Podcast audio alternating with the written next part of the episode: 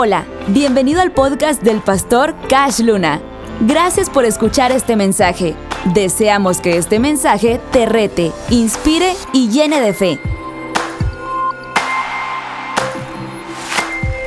Hay un profeta llamado Habacuc, o existió un profeta de nombre Habacuc. Quisiera que me acompañen a su libro en el capítulo 3. Dice así: Aunque la higuera no florezca, ni en las vides haya frutos, aunque falte el producto del olivo y los labrados no den mantenimiento y las ovejas sean quitadas de la majada y no haya vacas en los corrales, en otras palabras, si ya me llevó la tostada, si no hay nada, si todo me llegara a faltar, con todo yo me alegraré en Jehová y me gozaré en el Dios de mi salvación. Lo que está diciendo este hombre es, no es la abundancia que tengo lo que me trae alegría, quizás la alegría que mantengo me trajo la abundancia, la actitud. Él está diciendo, aunque, note esto, aunque faltare, aunque no hubiera, aunque no exista, aunque no den, aunque no, todo es aunque no. Quiere decir que no estaba pasando por un mal momento. Estaba pasando por un buen momento, pero preparaba su corazón por si algún mal momento iba a llegar a su vida. Malos momentos todos tenemos. El problema es que no nos preparamos para ellos. En nada de la vida el ser humano suele prepararse para un mal momento, ¿verdad? Normalmente lo que ganan se lo gastan, no ahorran por si viene un mal momento, ¿verdad?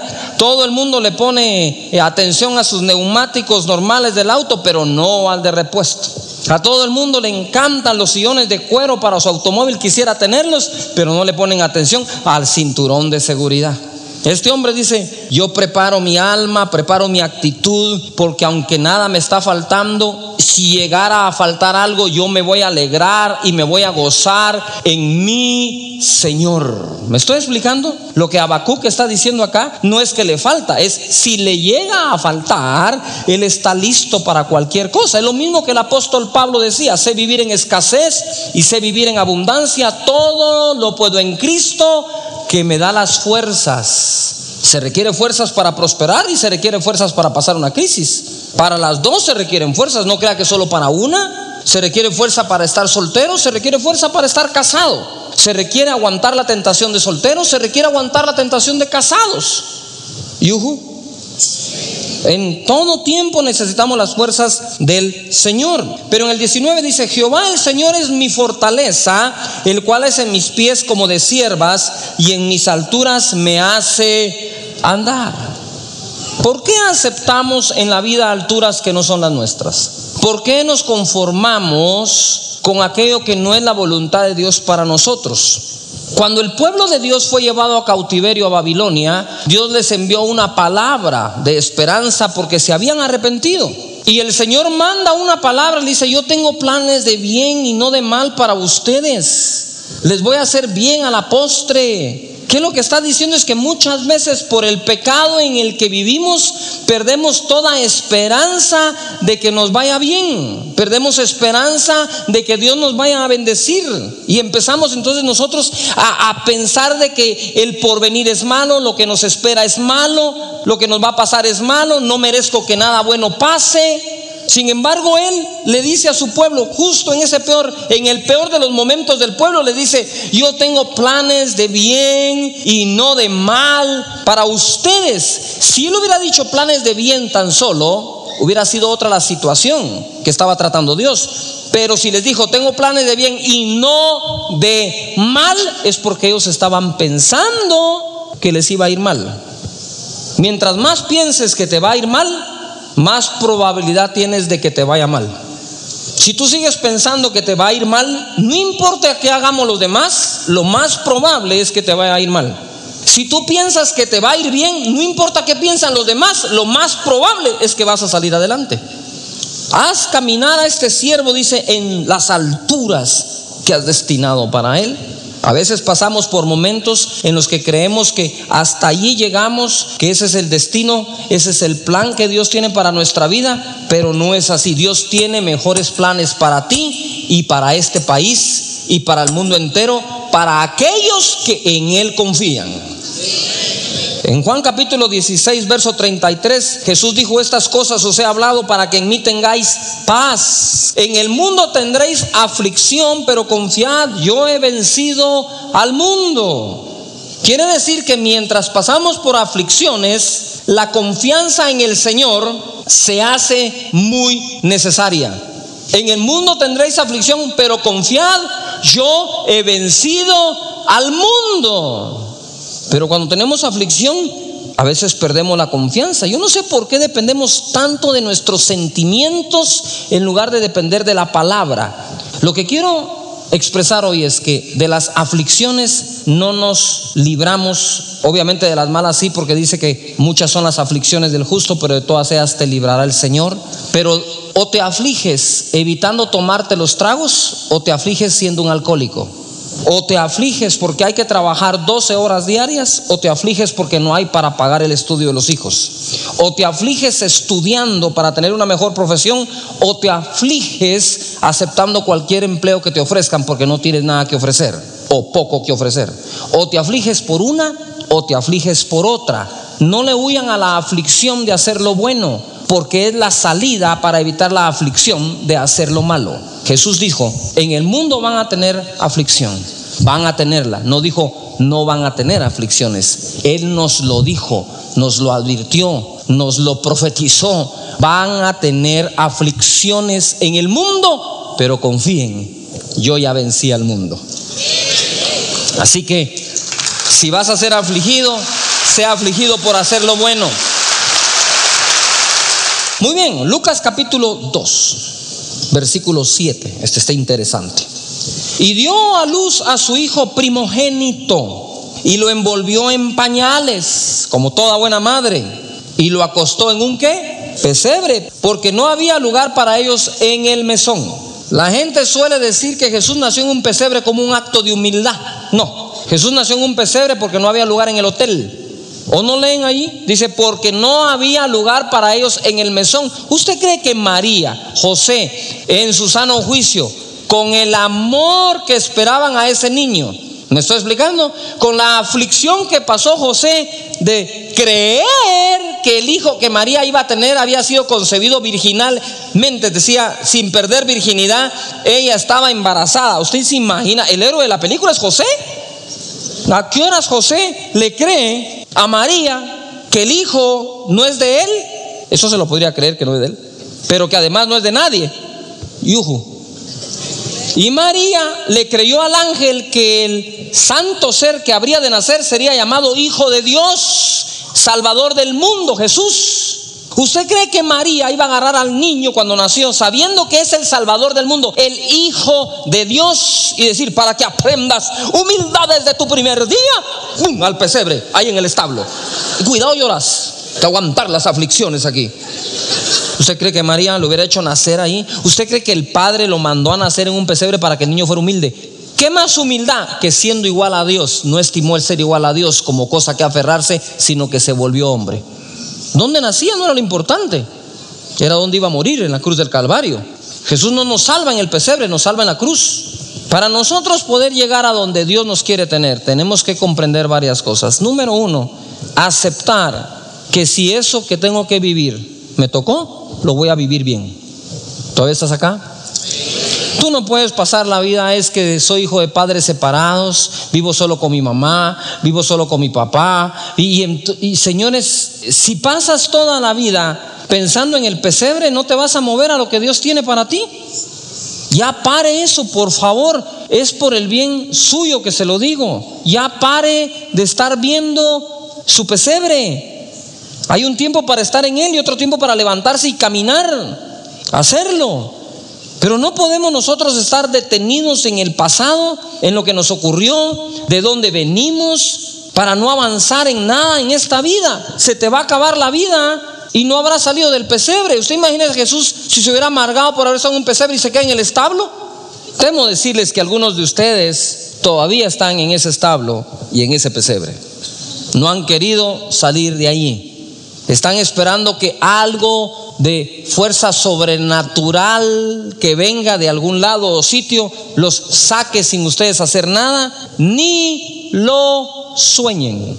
Debes ser tú el que debes de salir de ahí.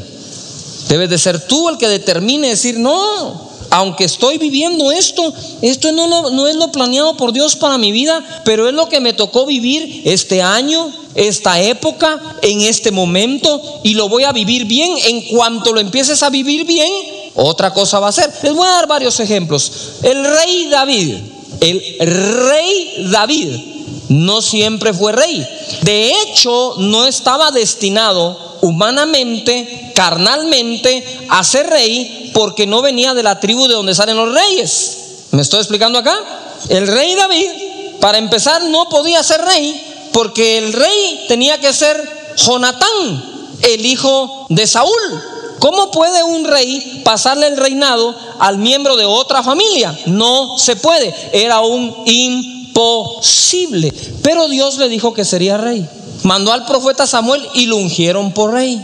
¿A dónde fue a parar? A su pesebre. ¿Cuál fue el pesebre de David? La cueva de Adulán. ¿Quiénes eran los compañeros de David? Dice que los perseguidos por la justicia, los endeudados y los amargados. Lindo comité el que tenía. Qué bella junta directiva le mandó Dios. Qué equipazo de pastores tenía el rey David. Amargados, perseguidos y endeudados. Yuhu. Si David mira eso y dice, qué lindo, Dios se está burlando de mí, ¿por qué me dice que voy a ser rey? Si nada más miren dónde estoy metido. Esto no parece un palacio precisamente. Además de no parecer un palacio, estos no parecen guerreros, escondidos, miedosos aquí. Así estaban o no. ¿Y de dónde sacó David a los famosos valientes de David? De esa cueva, de su gente. Y un día reinó. ¿Cómo pudo reinar? Al morir Saúl, Jonatán tenía que asumir el reino. David y Jonatán sabían una cosa, eran los dos mejores amigos entre ellos. Estaban sus almas unidas por la amistad. La clave, ¿quién fue? Jonatán. Porque Jonatán sabía, David es el escogido para ser rey. Mi papá es rey. Cuando muera mi papá, yo asumo el trono. Pero no lo puedo asumir porque va a ser David. Por lo tanto, yo sé una cosa, que el día que mi papá muera, voy a morir yo. Porque si yo no muero, David no puede ser rey. Eso es amistad. Cuando alguien muere a sí mismo para que otro brille, al que Dios escogió, eso se llama amistad. No cafecito por aquí, cafecito por allá, chisme por aquí, chisme por allá. Eso no es amistad. Amistad es dejar de brillar para que otro brille cuando se hace necesario. Entonces David un día asume el trono. El camino de Salomón pues ya no fue igual, ¿verdad? Fue mejor que el de David. Pero si David se pone a pensar en la cueva de Adulán, y Jesús se pone a pensar en el pesebre, como tú te has puesto a pensar de la situación que estás viviendo, ni Jesús llega a la cruz, ni David llega a rey.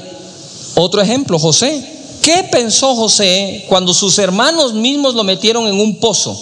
¿Qué pensó José cuando lo vendieron de esclavo a los egipcios? Es que, mire, déjeme decirle algo. No lo vendió de esclavo a otra tribu de Israel. Lo vendieron de esclavo a un pueblo opuesto a Israel, de dioses ajenos a Israel, a Egipto. ¿Qué pensó José cuando estaba en la cárcel? Yo creo que mientras José pasó por todo eso, dijo, este no es el sueño que Dios me dio aquel día. Pero si esto es lo que me toca vivir, lo voy a vivir bien. José fue buen hijo, José fue buen esclavo y José fue buen carcelero. Por lo tanto, Jesús llegó a ser buen gobernante porque todo lo que hacía lo hacía para Dios y lo hacía bien. Yo no sé en dónde estás tú ahora, qué situación estás pasando, qué lugar ocupas hoy, pero déjame decirte que Dios está observando la actitud con la que lo ocupas y la actitud con la que tú te desarrollas en medio de esa circunstancia. Porque Dios tiene una promoción para aquellos que en medio de las circunstancias adversas, feas, terribles e incómodas, siempre muestran una correcta actitud. Dios no promociona a nadie por promocionarlo. Dios promociona a aquel que encuentra con el corazón correcto, que aguante todo lo que Dios lo quiere bendecir. Hay promociones que no te llegan en la vida, no porque los hombres no te la quieran dar, esa es otra que hay que aprender, Lo que estás pasando quizás no vino de parte de los hombres. Lo que estás pasando lo permitió Dios para ver qué tienes en tu corazón porque estás listo con una buena promoción. Así que no te quejes. Si no estás en la gerencia general, sino que estás en las ventas, vende lo mejor. Si no eres el director del hospital, estás ahora de enfermera, sé la mejor enfermera. Quizás Dios esté buscando al próximo propietario de un hospital y diga, esta tiene la actitud para que lo logre. Dios siempre está buscando personas. Hay un tiempo entonces para estar en la cueva, un tiempo para estar en el pozo, un tiempo para estar en el pesebre y otro tiempo para llegar a la promoción que Dios tiene para tu vida. La palabra de Dios dice en Lucas capítulo 2, verso 40. Y el niño crecía y se fortalecía y se llenaba de sabiduría y la gracia de Dios era sobre él. Eso no lo hizo Dios, eso lo hizo él. Él creció y él se fortaleció y él se llenó de sabiduría. Y entonces dice, la gracia de Dios estaba con él. La gracia de Dios es la que te abre las puertas y te promociona a aquello que Dios quiere que llegues a ser y a tener. Pero debes de comprender que hay cosas que Dios no hace. Él no te llena de sabiduría a no ser que tú te estés llenando de sabiduría. Escucha todas las prédicas que puedas, Lee todos los libros que lleguen a tu mano que sean correctos. Llénate de sabiduría. Evalúa tus decisiones. Mira cuando te ha ido bien, cuando te ha ido mal para no volverte a equivocar. Mira qué es lo correcto. Llénate de sabiduría. Ahora bien, sentado viendo televisión todo el día nada más, uno no se llena de sabiduría. Uno no se va a llenar de sabiduría sin buscar la sabiduría. ¿Me estoy explicando hoy? Si yo quiero que la gracia de Dios me acompañe, tengo que hacer las otras tres. Tengo que crecer, me tengo que fortalecer y tengo que llenarme de sabiduría. Si esas tres no se dan, ¿cómo le pido a Dios que me acompañe con su gracia en toda esta travesía de la vida? Uno se fortalece para lo que viene. Miren, en todo sentido, Jesús creció en cuerpo, se fortaleció en cuerpo. Él sabía que iba a cargar una cruz, ¿me estoy explicando? Él tenía que aguantar una cruz también físicamente. La cruz iba a exigir más de lo que aquel bebé tenía en el pesebre. Y llegó a la cruz del Calvario. Cuando estaba Jesús en la cruz del Calvario, fortalecido, creció, lleno de sabiduría y la gracia de Dios le acompañó. ¿Usted qué cree que pensó Jesús en la cruz? Aquí se terminó todo. ¿Qué es lo que pensamos nosotros cuando el momento más feo de la vida llega? Él no pensó, hasta aquí llegué. Él no pensó, aquí me quedé. Él pensó, estoy a tres días, estoy a 72 horas de resucitar glorificado. Estoy a 72 horas de ser el primero que se levanta de entre los muertos. Estoy a 72 horas de ver la gloria de mi Padre. Estoy a 72 horas de ver la salvación del mundo. Él se enfocó en lo que habría de venir, no en lo que estaba pasando. No se quedó en el pesebre, no se quedó en el desierto, tampoco se quedó en la cruz. Se levantó de los muertos para salvarnos y Él es la primicia de la resurrección. Luego todos nosotros también vamos a resucitar. Los que estén muertos en Cristo resucitarán primero, luego los que hayamos quedado para ver la venida de nuestro Señor Jesucristo, que será pronto.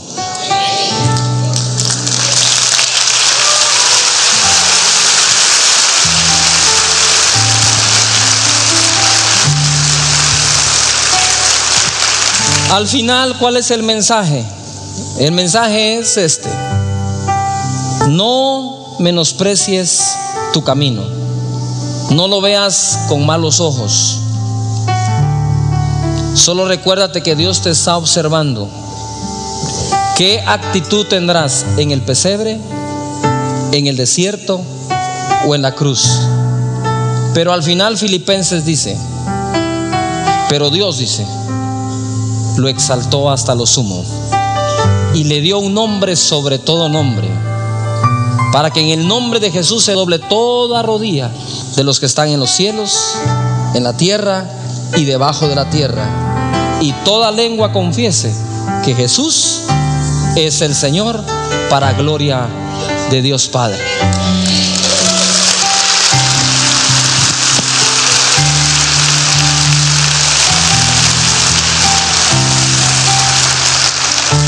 ¿Qué vas a hacer? ¿Vas a cambiar la manera de ver las circunstancias por las que estás pasando? ¿Vas a poner tu mirada en lo que Dios preparó para ti? ¿Vas a decir, este solo es mi camino? ¿Otro es mi destino? Dios tiene cosas mejores preparadas para mí. Pero si ahora me toca vivir esto, lo voy a vivir con buena actitud. No voy a culpar a nadie y voy a tener la humildad de pasar por aquí a donde Dios me quiere llevar. Inclina tus, dáselo fuerte al Señor si se lo vas a hacer. Inclina tu cabeza, cierra tus ojos, tú que estás en casa. No quiero retirarme de ahí, ni terminar esta transmisión sin darte la oportunidad de recibir a Jesús en tu corazón. Aquí todos lo vamos a hacer. Así que todos repitamos esta oración en voz alta. Señor Jesús, en este momento te abro mi corazón. Perdona mis pecados, dame la vida eterna. Creo que eres mi Señor y mi Salvador. Y desde hoy soy una nueva criatura, una nueva persona. Mi nombre se ha escrito en el libro de la vida. Y estaré contigo, Jesús. Muchas gracias. Así como estamos todos orando y tú en casa, ten la seguridad que el Señor te escuchó y tu nombre está escrito en el libro de la vida y el día que se pase lista, tú vas a estar ahí. Que hayas disfrutado de este mensaje y que sea de bendición para tu vida. Te invitamos a compartirlo en tus redes sociales porque lo que Dios te habla puede ser de bendición para alguien más.